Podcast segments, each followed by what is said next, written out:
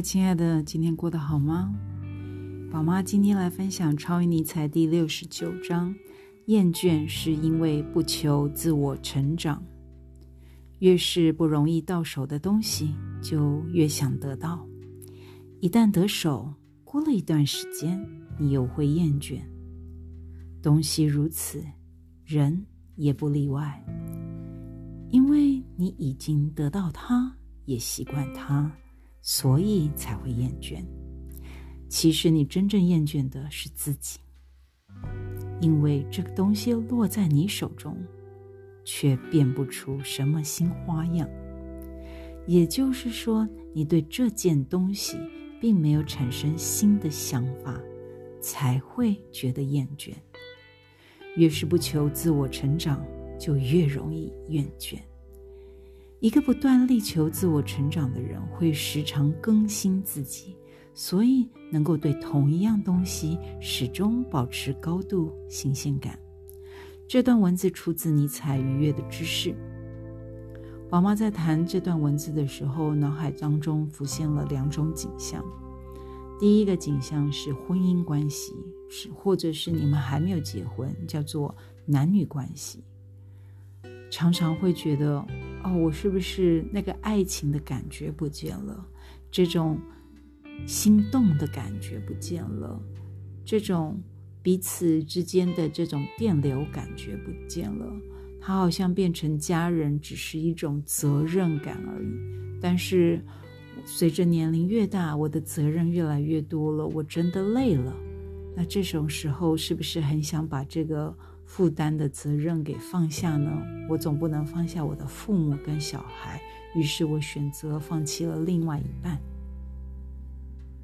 这是第一个宝妈浮现的一个大脑的状态。那第二个浮现的大脑的状态是一个不断辛勤练习大提琴的音乐家，一个不断辛勤练习、不断的的一个。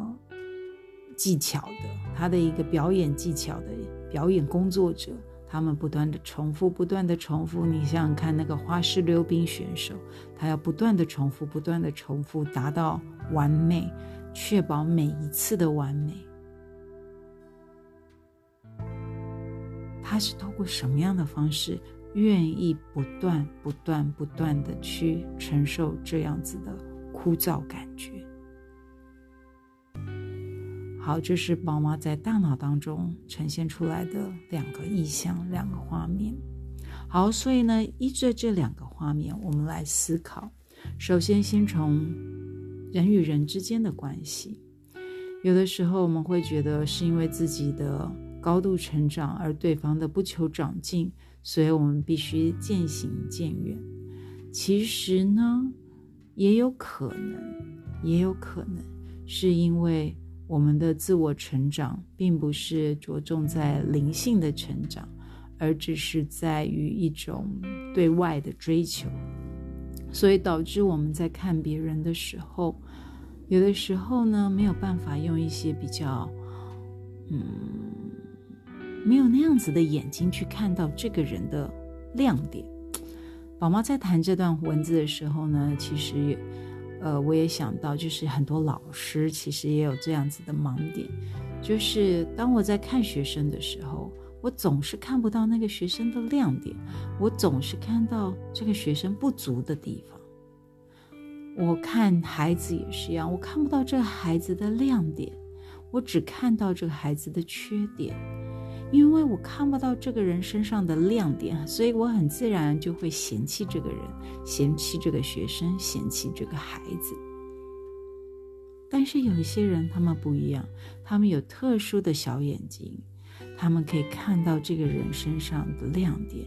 他当他看到你的亮点，当他点出你的亮点的时候，你不可置信，你觉得我有吗？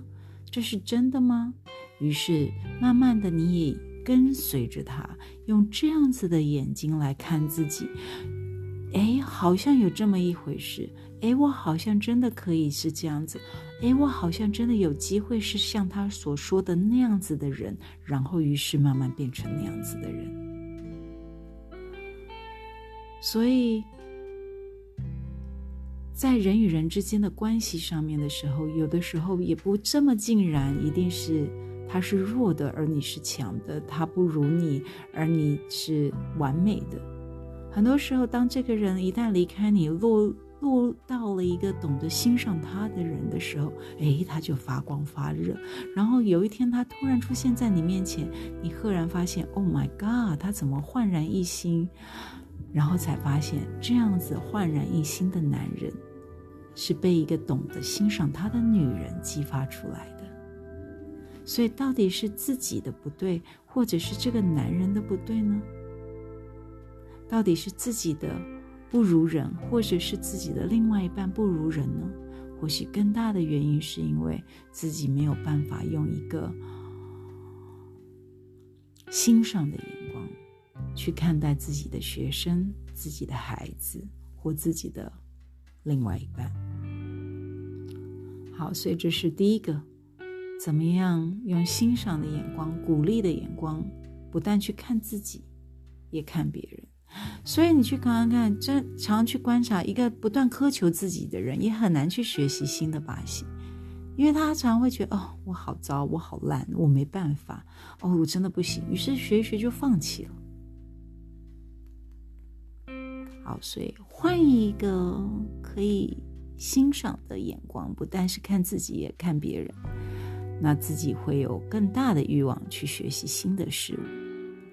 那同样的，我们观察那些不断追求卓越、卓越的音乐家或舞蹈家，他们怎么在枯燥的日常练习当中去追求卓越？这个精神也是我们可以值得学习的。有没有标准答案？宝妈没有，因为宝妈不是音乐家，也不是舞蹈家。但是，既然他们可以做到，他们是如何做到的？值得你们去一探究竟。祝大家有个美好的夜晚，Good night。